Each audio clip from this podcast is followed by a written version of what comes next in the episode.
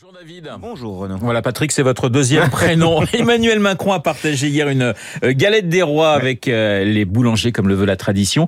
Mais cette année, euh, ce n'est pas sûr que l'on vende autant de galettes que d'habitude. Ouais, alors d'habitude, on en vend une trentaine de millions en France, ce qui est énorme. Avec la bûche de Noël, c'est une de nos grandes traditions culinaires, un peu inspirée de notre calendrier chrétien. Mais cette année, bah, les gourmands vont peut-être se serrer un peu la ceinture à cause de, de l'inflation qui fait flamber tous les prix.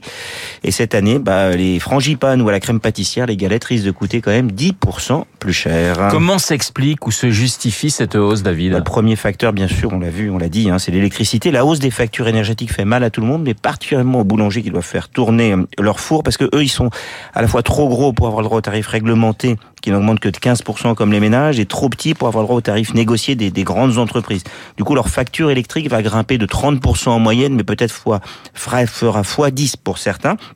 Puis comme dans le même temps, bah, la farine affiche un joli plus 25, les œufs et le sucre plus 50%, le beurre qui représente la moitié du coût de la galette fait lui plus 70%, bah forcément les 33 000 boulangers français sont dans une position très difficile. S'ils augmentent trop les prix, ils en vendront moins des galettes et s'ils n'augmentent pas beaucoup, bah, ils risquent de faire moins de marge. Parce que la galette, David, c'est un produit important pour les boulangers. Alors c'est pas important toute l'année, hein, ça va se vendre surtout ce week-end, c'est un produit clé en janvier, mais sur ce mois c'est plus de 10% du chiffre d'affaires et beaucoup plus des marges parce qu'il faut le savoir, hein, dans une boulangerie, le pain c'est le produit d'appel, c'est ce qui fait revenir les clients tous les jours, mais la rentabilité elle se fait sur la pâtisserie.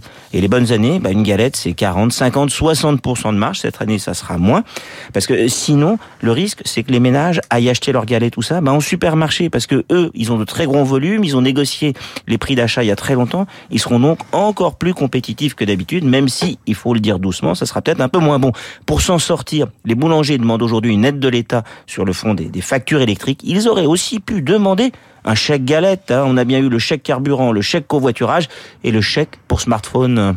Le décryptage, merci David et bon appétit en ce qui concerne votre galette. C'est le décryptage de David Barou sur l'antenne de Radio Classique. Dans quelques secondes, le journal de 8 heures, mais tout de suite, la météo.